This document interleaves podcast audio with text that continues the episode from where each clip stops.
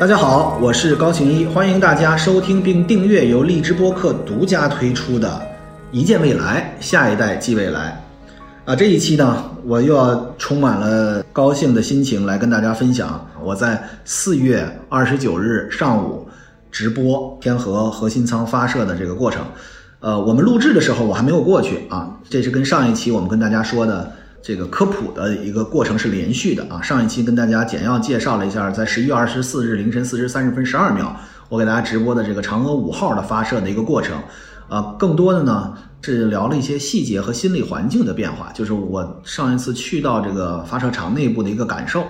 那么这一次呢，我是要给大家简要介绍一下这一次我们为什么又这么多人的关注这一次航天的发射。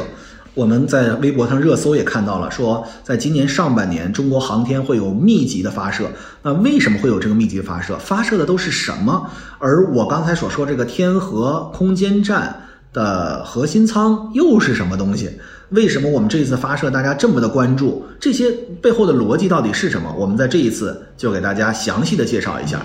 但是我们在录制的过程里面还没有去发射，所以希望提醒大家，我们现在对发射的过程都不知道，我们。还不知道发射是成功还是更成功啊？我们还不知道发射到底遇到了什么样的一些问题。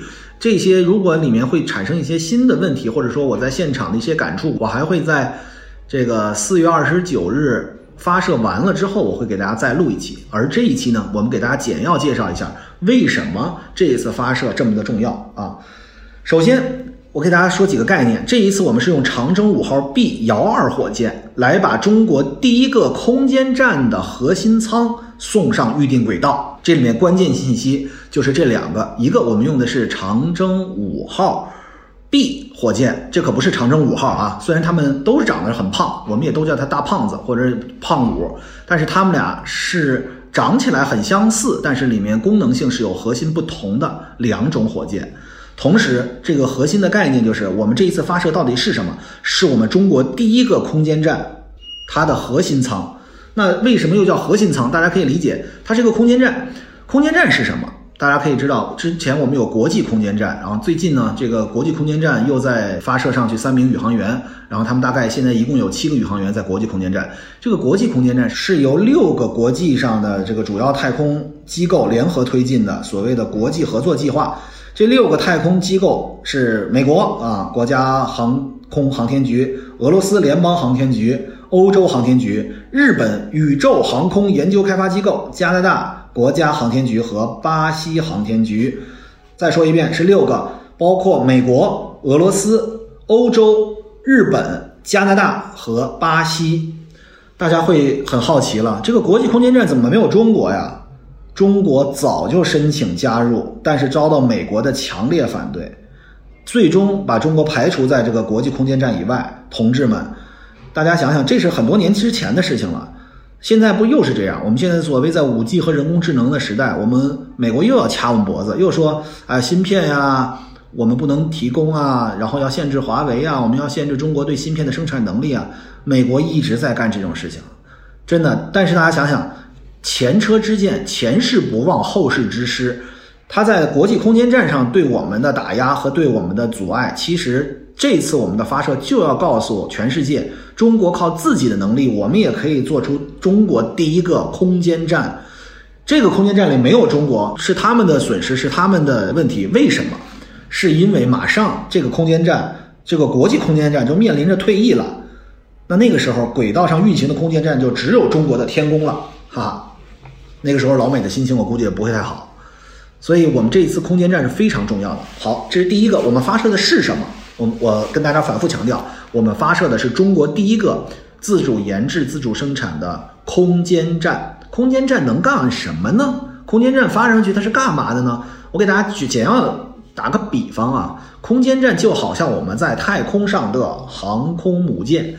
我们为什么会有航空母舰？比如说两国交战，或者说我们的军事影响力、我们军事的实力，在岸基，其实比如你在大陆上，你可能会有你的基地，你可以有空军，对吧？然后呢，你还可以有这个火箭军，你有陆军，你有各种各样的都在大陆上，对吧？然后呢，两方开战啊。但是你在海洋上呢，除非你有这个很好的一个。岛啊，比如说这个二战时期什么中途岛啊，对吧？有一些这个大的岛上面有你的基地，那你的影响力就在那个岛，它就相当于一艘航空母舰。但是呢，更多的时候我们在大洋上面要去，比如说我们中国的南海，为什么我们会要有航空母舰？就是因为我们要有移动的我们的这个基地，要允许要有我们的这个军事影响力的存在，所以我们要有飞机从这个航空母舰上起飞，因为一个航母实际上就是一个战斗群嘛。那么实际上我们在空间站跟战斗没有关系，我们在太空的科研，我们在太空来进行。这个空间的研究是需要一个航空母舰的，所以大家理解空间站就是一个太空的航空母舰，这是一个非常简单的一个比喻，就是我们需要发射一个航空母舰到太空上去。好，那么这这就又有一个问题，就是我们为什么这一次叫天河核心舱？那这核心舱是什么意思？好，下面我就给大家解释什么叫核心舱，这就牵扯到我们的这个空间站经历了四个发展过程。人类一共有四代的空间站，而我们中国现在要建立的这个空间站，相当于第三代空间站的水平。这个天宫空间站呢，大概是八十到一百吨，就是它的重量是八十到一百吨，有潜力扩展到实验舱有一百吨以上。它大概呢会在二零二零年完成，寿命十年。那么我们现在发射的是核心舱，这里面大家还没听懂，说哎，那那那它为什么叫核心舱呢？因为第一代和第二代的这个空间站，实际上它们只是单体舱。他们是不能够像第三代一样，我们像搭积木一样可以扩展空间站的功能。所以这个核心舱我们理解就是一乐高，一个乐高的主体。之后呢，我们可以在上面插点什么东西，哎，一会儿插一个这个，一会儿插一个那个，我们能够让这个空间站不断的可扩展，它可以有新的功能模块加在这个空间站上。比如说这个空间站上，我们现在大家都知道，一说美国就有这个哈勃这个太空望远镜，对吧？这相当于就是我们在太空上面有一个航空母舰，上面加了一个望远镜，能够看到更远的地方。所以，我们实际上中国的这个空间站也可以加望远镜，也可以在它上面加新的一些功能模块。所以这些就都是我们为什么叫它核心舱，就是它是主干部分，它会跟飞过来的飞船对接，它会跟飞过来的其他的功能模块对接，它会跟飞过来的我们的货运飞船对接来运货。好。那么现在我再跟大家说一下，这一次我们在四月二十九日发射的是核心舱，在五月份，我现在大概率还可能会去这个发射场。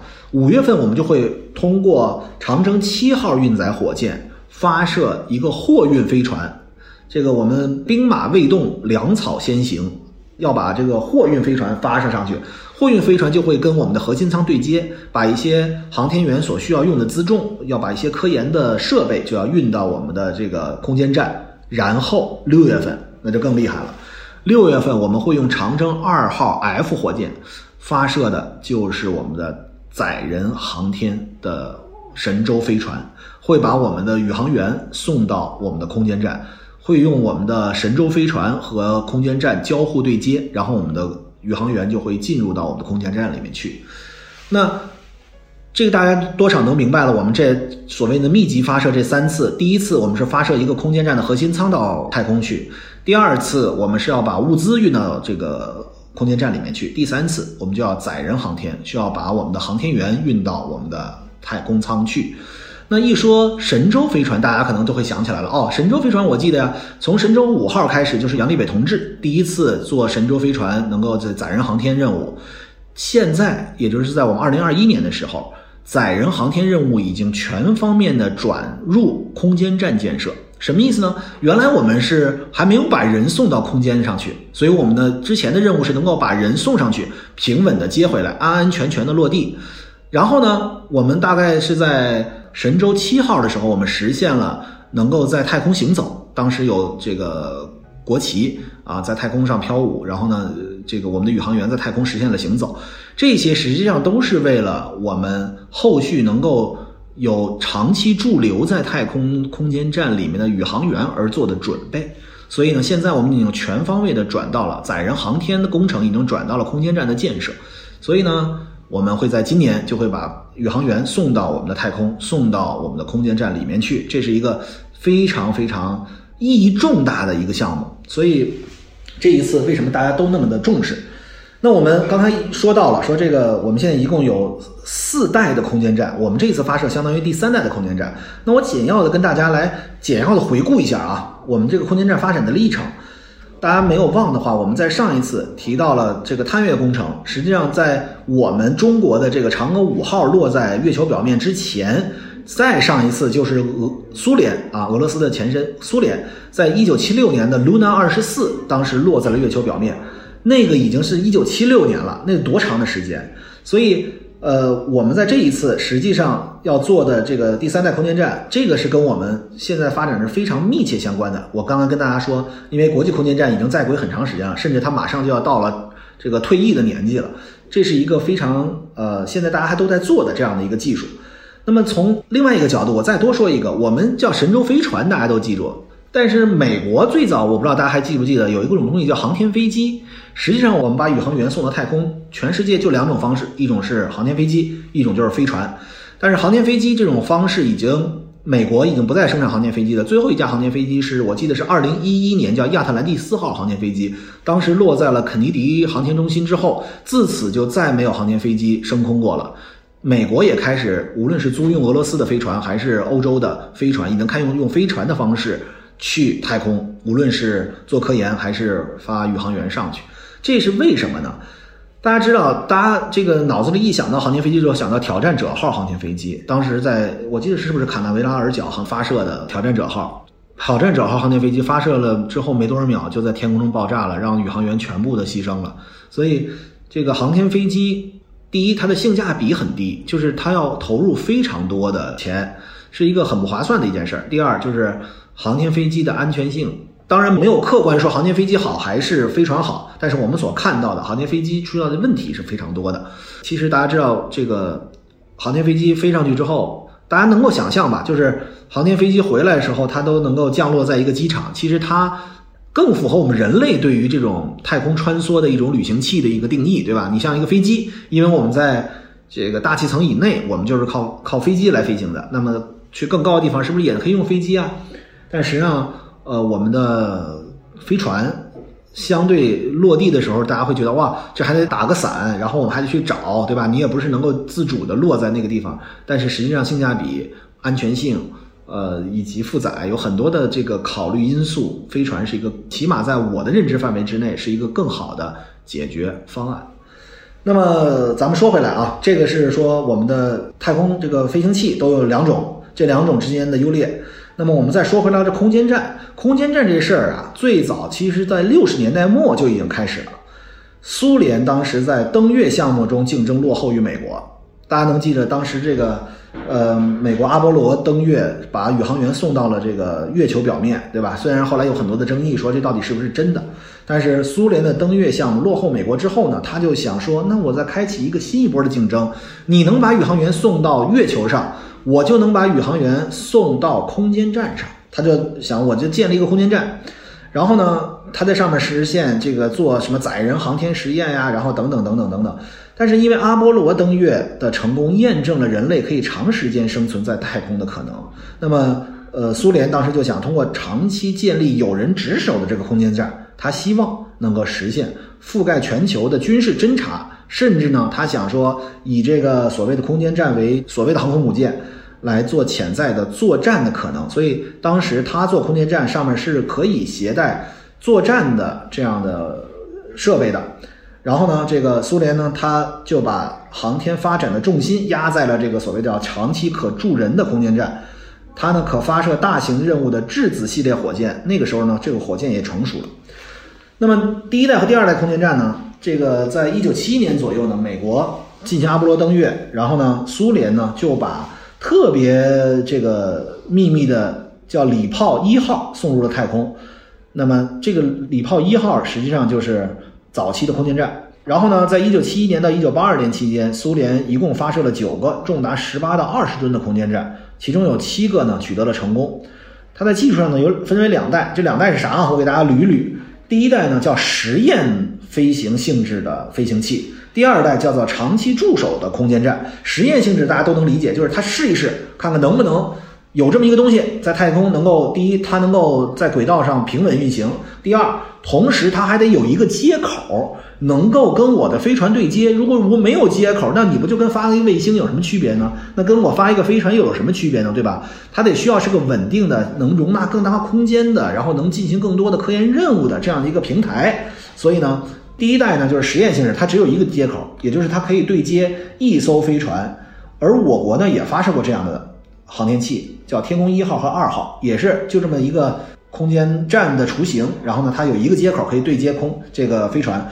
大家想一想，《星际穿越》，大家想一想，《流浪地球》等等这些电影里面，他们所说的这个对接，其实这个交互对接就是一个飞船和一个空间站之间的对接，就是你需要在高速运转的。两个飞行器，然后保持一个相对静止，然后呢，你这边还得咬合住啊，这个两边通过就跟那个空中加油机似的。为什么难呢？在太空上运转的速度更快，它所遇到的问题更复杂，能够对接上，还得扣好，对吧？然后呢，同时还得保持密封，然后由人从这个飞船上进入到这个空间站。所以呢，第一代呢，实际上只有一个接口，它用来干嘛？它是实验性质的，它主要用来验证交互对接、出舱行走。长期在舱在轨的驻留实验啊，用完了验证了好了这些，基本上也没什么太大意义了。然后呢，第二代空间站就开始是长期驻留的。这个第二代空间站就已经有了两个接口啊，什么意思？就是一次可以对接两艘飞船。大家会说，哎呦，那你第三代空间站就是三艘飞船，第四代就是四艘飞船，不是这么算的。但是两艘飞船的意义就是不同了，因为这个里面。的空间站，它对不仅是对接的飞船多了，同时大家可以理解为它的复杂程度也高了，它在里面能够做的事情也更多了。你一个对接，人来人走，然后呢，一个这个对吧？另外一个，你现在你可以说一个是运人的，一个是运这个货物的，对吧？你还可以去拓展其他的功能。所以第二代的空间站，然后呢，这个礼炮空间站还很有意思，它呢其中有几个中间还携带了武器。而现在，这个我们说的国际空间站之前，最后一个在这个太空中的空间站叫和平号空间站，是礼炮号系列空间站的衍生。它作为国际空间站发射前全球最重要的空间站，也是唯一的一个第三代空间站。它奠定了是，也就是今天我们所发射的这个空间站的基本的技术的核心，就是多舱模块化组装、积木式的结构方式搭建长期可。留住太空的空间站，这句话大家可能不理解，又说什么专有名词？不是多舱模块化组装，大家理解为就是你们家到底是一大开间儿还是一三室两厅，对吧？你一大开间儿，你吃饭也得在这儿，睡觉也得在这儿，你什么东西都在一个空间里面，对吧？但是你如果多舱模块化，就好像我们三室两厅有一个书房。有一个会客间，有一个 living room，然后有一个这个呃餐厅，然后有睡觉的地方，每一个空间是单独独立的。这个多舱模块化就带来很大的，对于很多这个要求很高的实验啊，其实它是非常重要的。同时，它还能给每一个舱里面带来更好的实验环境。那么第二句话叫做积木式结构方式搭建，什么意思？这就是我一开始跟大家说乐高的一个概念，就是我们可以在上面盖更大的地方，我们可以就跟那个用用用一个词叫 plug and play，对吧？即插即用。你有新的模块跟我的空间站一个标准的接口，只要能够接上，我就可以拓展在这里面干什么。我举一个不恰当的例子，比如说我们在一个舱里面，一开始我们设计这个舱就是一个太空望远镜，对吧？假设说它跟我们的这个空间站物理连接了。那么连接起来，其实实际上我们的空间站和太空望远镜是半飞状态，不是物理连接的啊。咱们假设说就是物理连接上了，那么又来一个说我要在太空种西瓜，那么太空种西瓜这个舱跟那个舱不是一件事儿，不能在一起办。我就通过这种即插即用的方式，我就能够像堆积木一样的把新的功能加在太空舱上面。那么现在我们的想象，也许在未来可能我们在那儿会有直播，对吧？那你还有什么新的想法？在未来的十年里面，你突然间又想到了？那你就可以通过搭积木的方式，只要接口对了，你就可以跟空间站相结合。那么，这个它大概空间站都有什么样的一些功能呢？我大概再给大家介绍一下。它有主体结构，有能源控制系统，就是上面得有电呀，上面得有空气呀，上面得有卫生间呀。它有能源啊，你必须得有能源。它有能源控制系统，还有呢轨道姿态控制系统，就是大家知道这个空间站。跟航空母舰不同的在于，航空母舰怎么着也能飘在水面上，但是空间站它是有一个轨道的，它是地球近轨道，它相当于一个近轨的卫星，就是你在地球的四百到六百，我们这一次是四百到六百公里的这个高度的这样一个卫星，它的轨道、它的姿态都需要有控制系统，同时在这里面还有非常强大的必须得有的计算机系统，还有环境和生命的维持系统，这些都是非常的重要的。而且它有这个宇航员的生活的工作区域、载人和这个货运的。接洽的这么一个区域，然后呢，出舱行走和气压舱，还有科学研究等等等等一堆的模块分在不同的舱里面，这样就造成了我们可以上好几个宇航员，不同的宇航员负责的是不同的角度。然后呢，我们再说这个，这不是说了两代了吗？说到第三代已经是和平号的空间站了。那和平号空间站是第一个真正意义上开展国际合作的。前苏联发射了以后呢，后来就由俄罗斯来接手运营，而美国航天局为它提供了专门与航天飞机对接的对接舱。到坠毁之前，也就和平号坠毁了，一共有十二个国家、一百多位宇航员相继登上了这个和平号的空间站。和平号坠毁了之后，也就催生了现在这一次我们刚才所提到的国际合作的国际空间站，那六个国家和地区合作的空间站，而使得我们没有参与的这一次是我们中国人自己独立而做的第三代空间站。那么这次我们的第三代空间站呢，会保持三个人同时在轨。那么大家知道，用长征五号重型建设的工作，就是相当于把这个最大的体量的呃核心舱运上去。然后呢，我刚刚跟大家说了，用长征七号天舟的货运飞船来把货物运上去，然后长二 F 神舟载人飞船就可以把它们完全的在六月份的时候全部匹配好。那么现在呢，就要跟大家再说一个概念，就是。呃，我们知道了空间站是干嘛使的了。我们也知道空间站发展经历了这个四个阶段，对吧？现在我们是大概率是第三代的空间站会发射到天上去。那这一次发射我们能看什么？就是我们又在文昌一看，又是一个胖子，又是好像长得像长五一样。为什么它叫长五 B？这个就要跟大家普及一下长五 B 是怎么回事。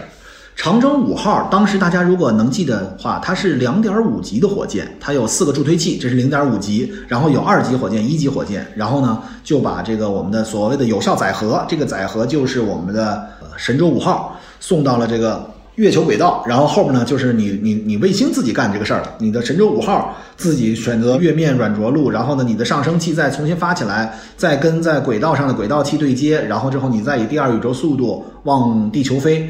那跟火箭就没关系了，但是这一次是一点五级火箭，大家注意，长征五号 B 是一点五级火箭，除了四个助推器以外，它只有一级火箭。为什么？因为这一次路途近，上一次我们是要到月球啊，这一次我们只要到四百到六百公里的地球近地轨道就可以了。所以这次地方近，我们不用带那么多副油箱。但是，那这一次的突出的。特点还有一个就是这一次重量大，因为这一次我们是要把一个八十到一百吨的这个负载发送上去，这比上一次要大得多，所以我们在这一次就需要用长征五号 B 运载火箭来进行这样的发射，所以这个是给大家做了一个简要的一个知识的补充，就是为什么我们这一次跟上一次用的不同的火箭来进行发射，然后呢？我们再回到这个天河号的核心舱，它到底上面有什么玩意儿？刚才我们说它是即插即用，然后呢，它是一个核心组成部分，它可以对接飞船，它可以对接货运飞船，它还可以在上面做很多实验。那么它实际上是由生活控制舱、资源舱和节点舱三部分组成，同时它还有两一对儿啊强大的机械臂，这两个机械臂一个大一个小，它们是为了能够在太空中抓取物品，大的机械臂能抓二十五吨的物品。这就是很神奇，它用这个机械臂就可以方便设备的对接、安装、变轨分离等等这些操作。所以这个核心舱，呃，一个核心舱，两个实验舱，还有一个光学舱，这是目前为止规划空间站里面所有的东西。但是未来我们还可以在上面加更多的东西。那么这一次一级半的火箭，刚才也跟大家说了，这个后续我们会用长征七号发天舟，然后用长征二号 F 来发这个神舟载人的这个航天的飞船。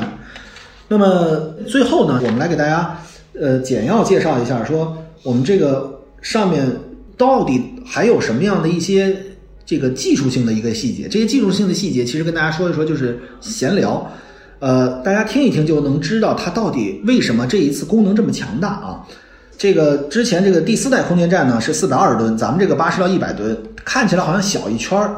但是呢，我们的天空潜力要比这个国际空间站要大，它上面有三十一个科研机柜，能够提供九十千瓦的供电功率，而且我们有三个对接口，有二十六个舱内的这个负载机柜空间，还有六十七个中小型舱外载荷的接口，还有三个舱外大型载荷的接口，还有一个扩展平台的挂点，供电的功率甚至可以达到一百千瓦啊！这些。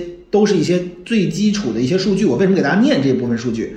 核心思想是想告诉大家，这些是为了我们这个天宫空间站未来的能够做的实验项目提供很好的积累和基础。也就是为什么我们老说为什么要去一些条件好一些的科研机构去做科研呢？是因为他们所有的物质条件相对好。这个物质不是钱，而是它的科研条件。比如说我们刚才给大家念的这些，对于一些。深空或者说我们造太空的科研项目是非常非常重要的。你能够有装载多少个机柜？你的计算能力到底有多强？你这个里面有能够多少有效载荷？你这个里面到底能够提供多少个人同时工作？